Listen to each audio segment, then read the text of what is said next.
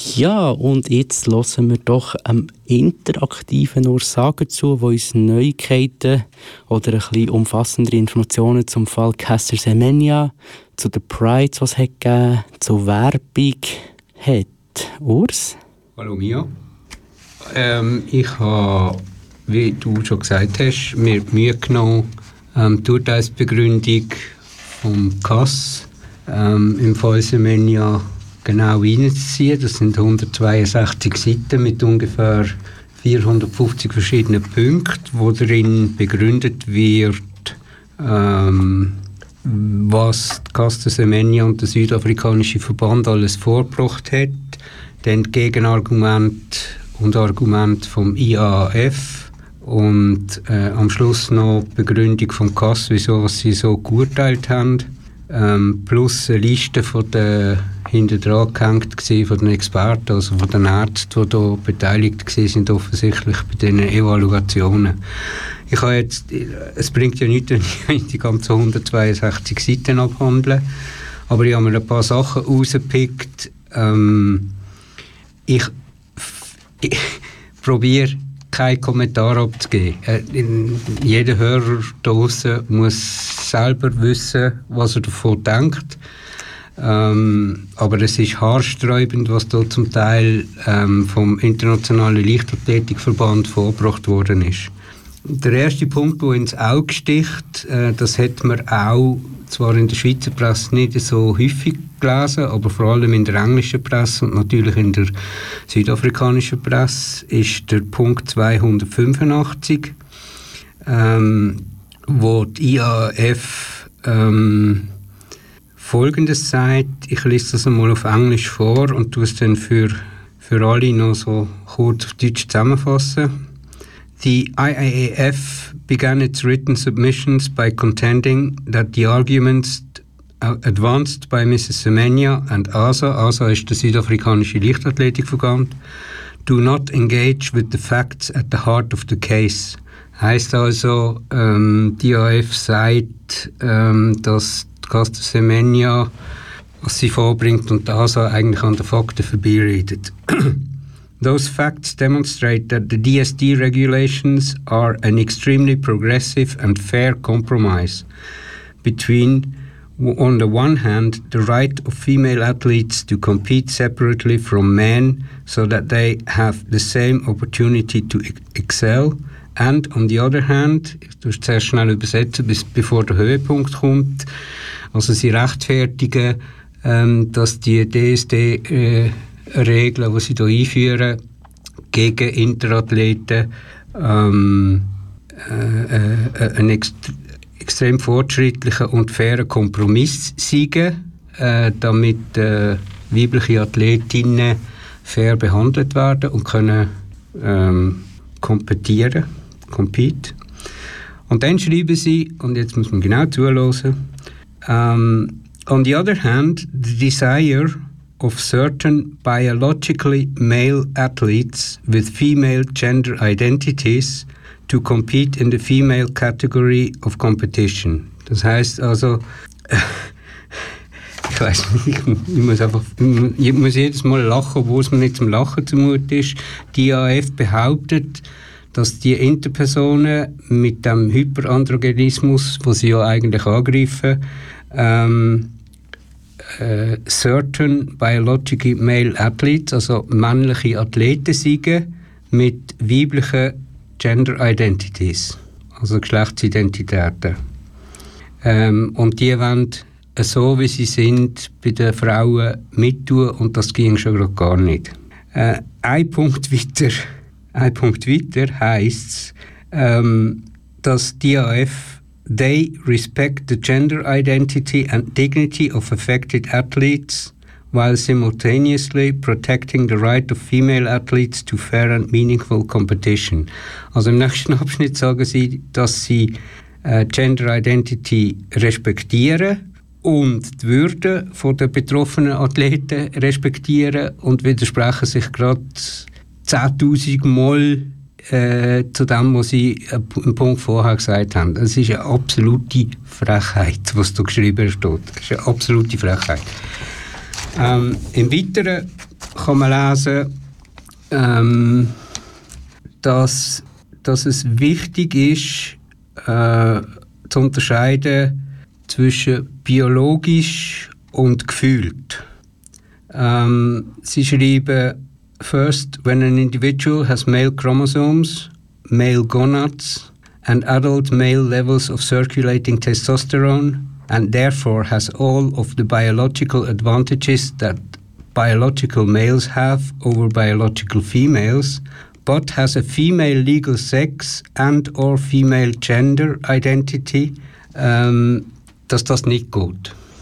Das heißt also, ähm, wenn man äh, männliche Chromosomen hat, äh, männliche Gonaden, also ähm, äh, und ähm, männliche Hormonpegel und somit äh, einen entscheidenden Vorteil hat gegenüber von den Frauen und dazu ahnen aber äh, ein legales weibliches Geschlecht haben, eingetragen, wie das bei der Caster der Fall ist zum Beispiel, wie das auch bei vielen anderen Interpersonen der Fall ist, ähm, und oder äh, eine weibliche Geschlechtsidentität haben, äh, dann funktioniert das Ganze nicht.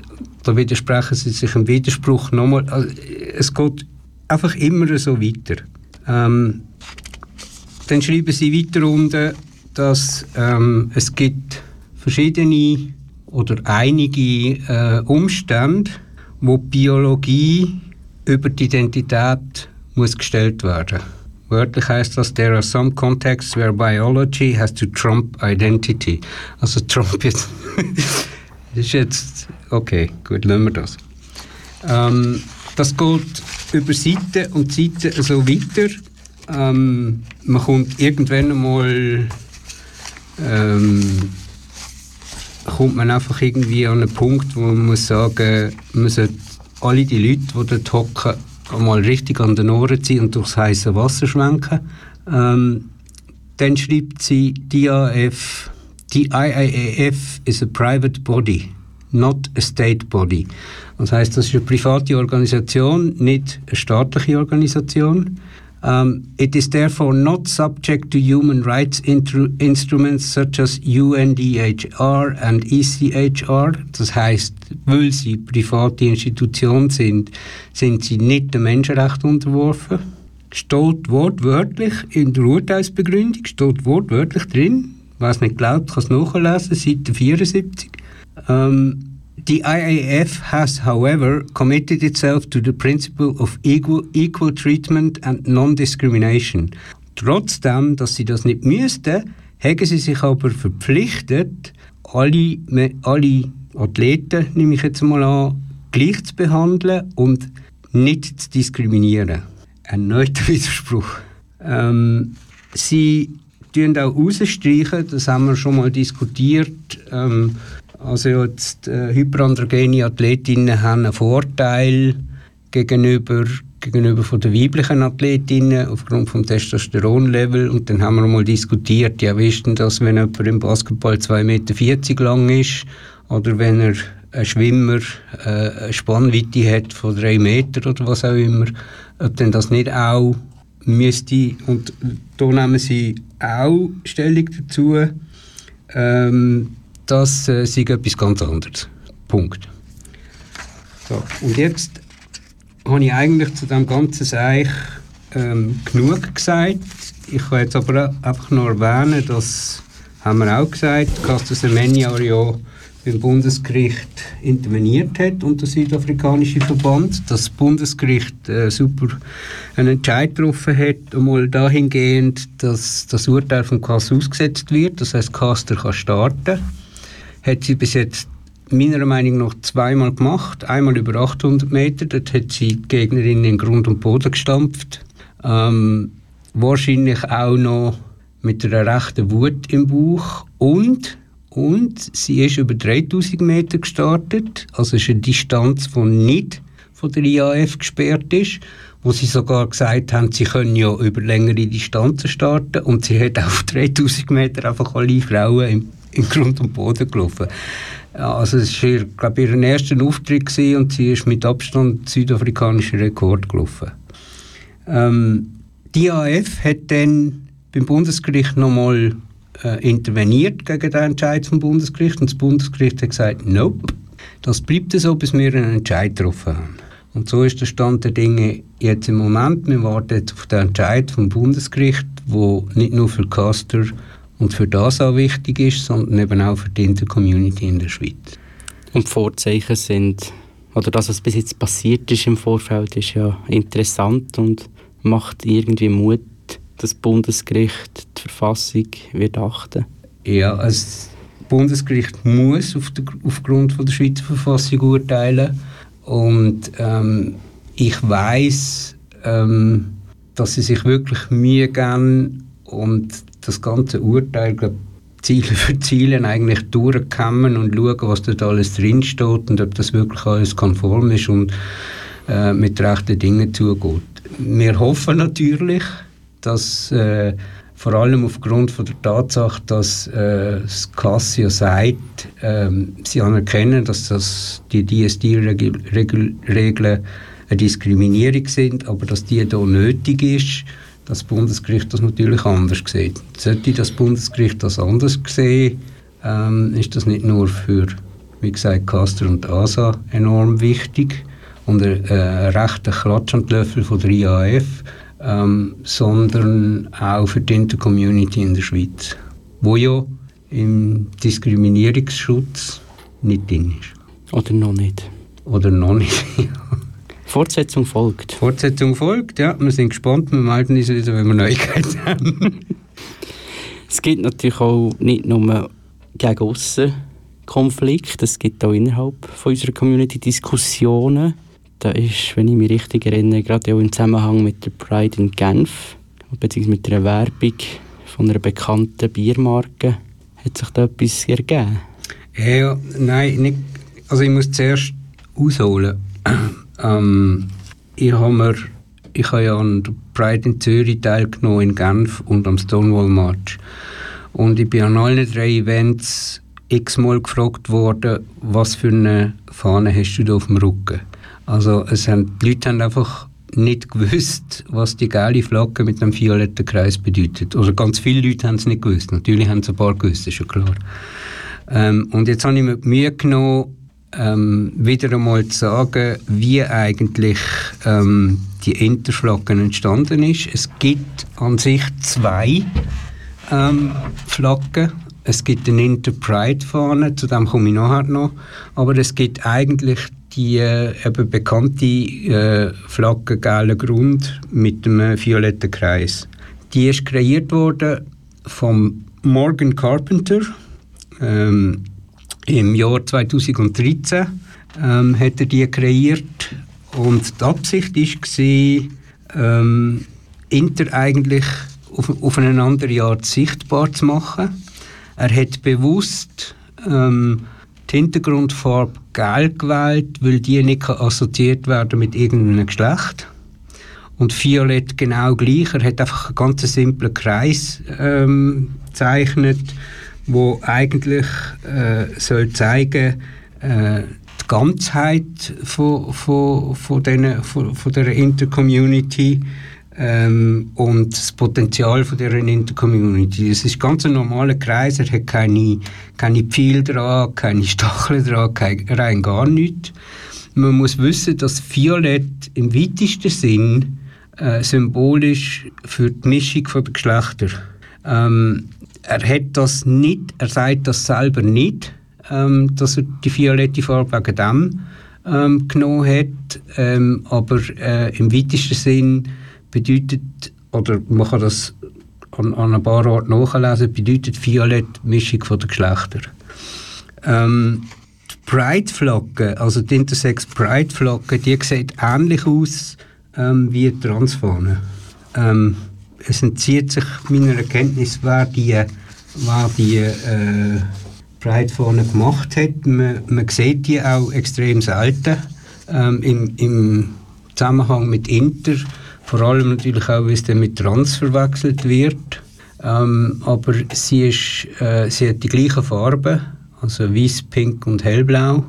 Ähm, man kann im weitesten Sinn deuten, im Unterschied zu der Transflagge, weil äh, rosarot und hellblau ineinander reinläuft in der Mitte, also das sind nicht klare Wolken in der Mitte von der Flagge, äh, dass das soll bedeuten, dass sich die, die Geschlechter bei den Intermenschen eigentlich mischen. Ähm, was mir noch, noch, was ich noch spannend finde, ist, ähm, dass Community oder ein Haufen Leute ja die ganze Zeit sagen, die Unterscheidung oder der, die Assoziation hellblau ist, äh, ist männlich und pink ist weiblich, wie Buschi zum Beispiel. Ähm, das sei passé und das ging gar nicht etc.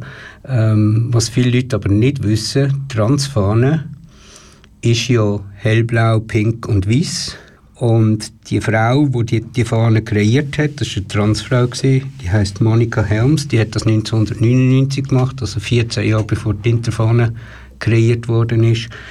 Die hat in der Begründung, wieso die Fahne so aussieht, also die Trans-Pride-Fahne, die ähnlich ist eben wie die Interfahne, explizit geschrieben, ähm, dass die, die, die pinken und die blauen Streifen sollen das Männliche und das Weibliche symbolisieren und dass der weiße Balken in der Mitte ähm, soll stehen für die Leute, die transitionieren ähm, oder äh, sich so definieren, dass sie äh, ein neutrales oder undefiniertes äh, Geschlecht haben. Ähm, ich habe jetzt in diesem Zusammenhang kürzlich gelesen, bei der Bedeutung ähm, von der Transfahne, dass der weiße Balken in der Mitte auch soll intersex ähm, bedeuten. Das ist Quatsch, muss ich ganz klar und deutlich sagen. Es ist Quatsch, es bedeutet nicht Intersex. Ähm, aber es ist spannend zu sehen, dass eigentlich das Babyblau und das äh, Babypink ähm, eigentlich genau das bedeutet, was ja eigentlich Haufen Leute gar nicht wollen. Und im Zusammenhang mit dieser Fahne, und das komme ich auf das, was du angesprochen hast vorher, ähm, es ist nicht äh, an der Pride in Genf gewesen, sondern es ist in London gewesen, weil äh, die Firma Budweiser, das kennen viele Leute nicht mehr an, Amerika, allerdings ist es Budweiser ähm, England, wo das gemacht hat, hat ähm, Trinkbecher kreiert mit den wichtigsten Flaggen von der Community, also trans, inter, ähm, lesbisch, äh, schwul, den Regenbogenfarbe etc. Und das hat einen rechten Shitstorm gegeben, ähm, und zwar, weil wieder mal eine grosse Firma ähm, Logos geklaut hat, oder geklaut, ich meine, die, sind, die, sind, die kann man haben, die sind öffentlich, die sind nicht geschützt, äh, und so Becher kreiert hat und sich so eigentlich auf die LGBT-Schiene bringt, so wie cool dass sie sagen, ähm, man muss aber auch wissen, dass Budweiser eigentlich überhaupt nichts macht für Community, sondern sie profitieren einfach davon, äh, auf dieser Welle mitschwimmen. Und wir haben im Zusammenhang mit der Genfer Pride, mit der Zürcher Pride gehört, in Zürich sind es Banken gewesen, äh, in, in Genf war es äh, Philip Morris gewesen, ähm, in England hat es andere Firmen gehabt, wo, wo quasi breit vergewaltigen für ihre Umsätze ein bisschen äh, anzukurbeln, aber selber eigentlich herzlich wenig für, für die Community machen. Es hat nicht nur Prides gegeben als Anlässe in den letzten paar Wochen, sondern auch noch einen Stonewall March. Was ist da so abgegangen? Ja, ich habe mir das Jahr mal die volle Trönung reingezogen. Das heisst, ich habe Pride Zürich mitgemacht. Ich bin allerdings dort nicht gelaufen, es war mir einfach zu lang. Gewesen. Ähm, bin in Genf an der Pride und ähm, habe den Stonewall Watch in Basel mitgemacht. Äh, alle drei Events für Interaction äh, mit, der, mit der Interfahne. Ähm, Zürich ähm, leider relativ kurz gewesen. Also ich bin eigentlich nur am Stand gewesen. War eigentlich nur am Stand gewesen, aber da hat man dann müssen zumachen wegen Sturm und Blitzgefahr. Hat man uns dort evakuiert. Äh, man hat allerdings das nachher scheint wieder aufgemacht. Es war aber praktisch niemand mehr dort gewesen. Ähm, Haufen Leute, jede Menge Leute. Ähm, äh, Zürich, ich bin das die, die mich regelmäßig hören, wissen, ich bin kein Fan von der Zürich Pride. Für mich ist das eher eine Street Parade und keine Pride mehr. Ähm, es ist auch so gesehen an sich. Wir haben äh, einen Stand gehabt, zusammen mit TGNS, gerade am Eingang auf dem Bürgliplatz. Der war strategisch hervorragend gewesen. Ähm, hat einen Haufen Besucher am Stand, ähm, einen Haufen bekannte Gesichter, einen Haufen neue Kontakte, coole Kontakte, die ich knüpfen ähm, aber äh, ich, ich werde einfach mit der Zürich Pride nicht, nicht, nicht warm. Ähm, das hat nichts damit zu tun, dass ich Basler bin oder von Basel komme. Äh, es ist einfach nicht mein Event. Es ist zu kommerziell.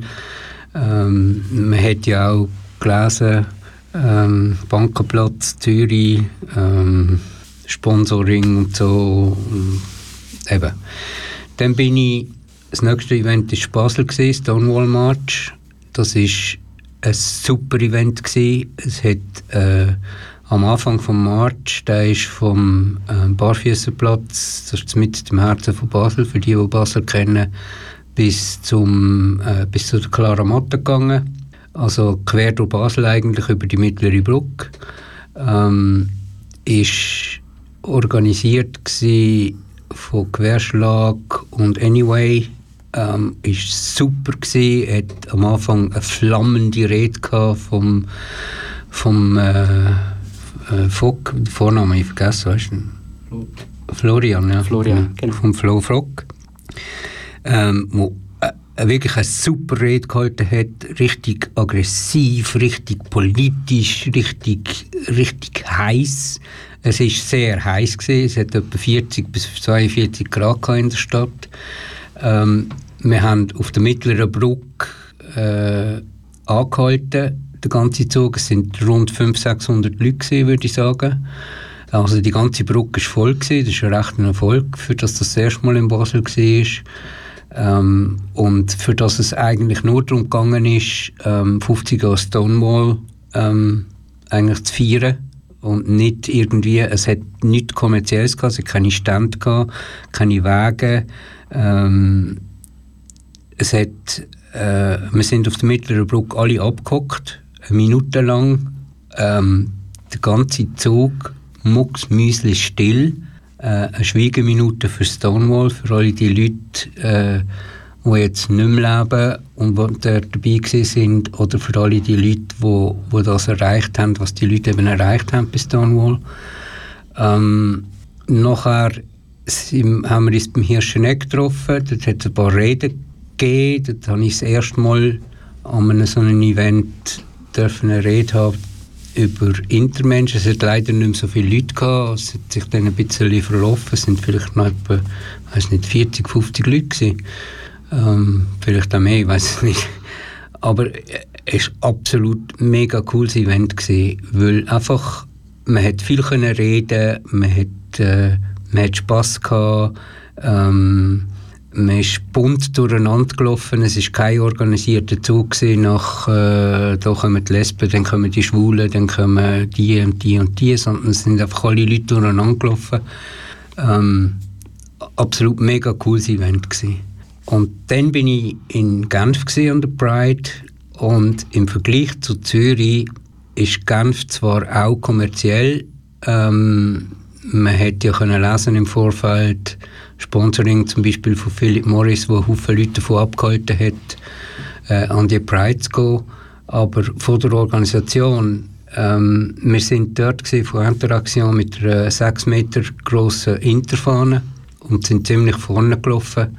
Ähm, ist absolut genial gewesen. Es sind 35 Leute ungefähr, 35.000 Leute ungefähr gewesen. Ähm, es ist sehr gut organisiert gewesen. Äh, man hat zwar so ein eine Einteilung gehabt, wer wo läuft, aber das hat sich während dem, Mar während dem Marsch hat sich das ein bisschen durchmischt. Es hat äh, nachher bei der Uni ein relativ kleines Dorf gehabt, also es ist lange nicht so groß aufgezogen wie Zürich, mit ein paar Ständen. Wir haben auch einen Stand dort. Ähm, der, was mir aufgefallen ist, es hat viel, viel mehr Leute gehabt bei diesen Ständen als in Zürich. Also es sind alle Leute sind gekommen, haben gefragt, wer sind ihr, was machen ihr, haben sich Infomaterial geholt. Ähm, es ist kompakter gewesen, äh, es hat einfach mehr Spaß gemacht, obwohl auch, auch, auch in Genf ist es äh, unheimlich heiß gewesen. Oder ja, wenigstens wenn man an der Sonne gelaufen ist. Also wenn ich jetzt die drei, die drei Sachen so vergleiche, für dass alle drei eigentlich das Jahr 50 Jahre Stonewall irgendwo als Thema haben, hat Basel absolut den Vogel abgeschossen, weil Basel ganz einfach absolut, obwohl es am wenigsten Leute hat und praktisch nicht durchorganisiert war, ähm, ist es am nächsten gesehen zu, zu dem, wo, wo eigentlich in Stonewall passiert ist. Ähm, und Genf hat unheimliches Potenzial. Ob die jetzt dort sich das zu Herzen nehmen, dass sie, dass sie bei den Sponsoren das nächste Mal schauen, dass sie vielleicht nicht gerade die nehmen, wo, wo Haufen Leute äh, nicht so Fan sind davon. Das bleibt jetzt mal dahingestellt, wenn sie wieder einmal eine Pride machen. Ähm, aber ähm, nach ähm, würde ich sagen, bei der Pride West, allgemein alle Pride West, die ich, ich sehe bei Freiburg, Genf, Bern, sind einfach, sind einfach mehr Pride als Zürich, finde ich. Weniger Street Parade, mehr, mehr Pride. Mehr Pride. Jetzt, du hast vorher schon mal eben kommerzial und Werbung. In England hat es ja auch nicht nur Budweiser, der Werbung gemacht hat, denke schon seit Jahren. Also letzt, ich weiß noch, letzte Pride Month, also im letzten Jahr haben, äh, was ist das gewesen, Wodka Smirnoff hat mhm. starke Werbung gemacht. Genau. Dort hast du auch noch etwas gefunden. Ja, ich habe etwas ganz Spannendes gefunden. In England gibt es auch Coop. Also es gibt Coop Schweiz und es gibt Coop in England. Aber die haben, glaube ich, noch das alte Logo. Äh, es sieht ähnlich aus wie das in der Schweiz. Also wie das alte einfach, aus der Schweiz? Genau, es ist einfach blau. Und ähm, ähm, das Spannende daran ist, dass sich Coop in England extrem für Community engagiert. Ähm, es läuft jetzt gerade auf BBC Werbung ähm, für Erdbeere. Äh, das klingt jetzt, jetzt banal, aber äh, von diesen Erdbeeren, vom Erlös, geht 1% an die Community. Und bei Coop in England ist es so, dass von sämtlichen Produkten seit 10 oder 15 Jahren, genau es nicht, sicher seit 10 Jahren, von sämtlichen Produkten, die sie verkaufen, die Eigenmarken sind, das heißt, was sie selber produzieren und unter dem Namen Coop verkaufen, also nicht Fremdmarken sind, geht, von dem Erlös geht 1% an LGBT IQ Plus Community. Und mit dem finanzieren sie zum Beispiel Pride in Liverpool, ähm, sie finanzieren ähm, Informationen in den Schulen zu gewissen Themen. Ähm, sie fin finanzieren ähm, Sachen in Spitälern für LGBTIQ plus People. Ähm, also die bringen sich in der Pride ein, ähm, sind auch an der Pride vorhanden, aber ein also wirklich guter Teil vom Erlös, das 1% tönt relativ wenig, aber wenn man weiß, wie, wie groß das Coop in England ist, ist es eben doch relativ viel.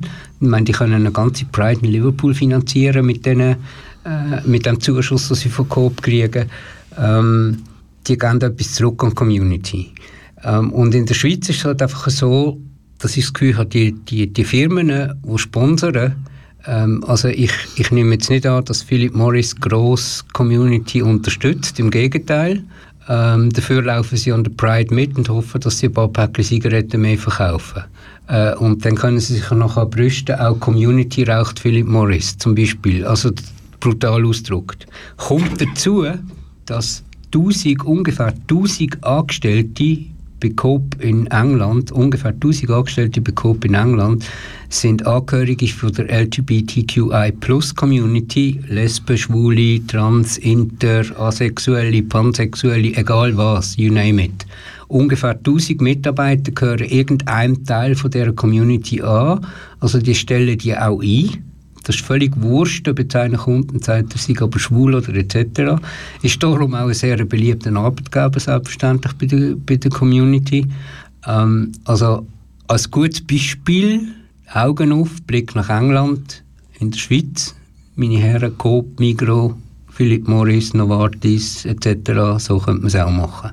Das habe ich mir eben auch gedacht. Letztlich sind es gerade die lokalen Gewerbe, die da ein bisschen mehr sich engagieren und nicht internationale Firmen. Aber das ist meine Meinung. So, bevor, merci vielmals Urs Danke. für die Erläuterungen. Und bevor wir zum nächsten Gast kommen, tun wir doch noch kurz ein bisschen Musik hören.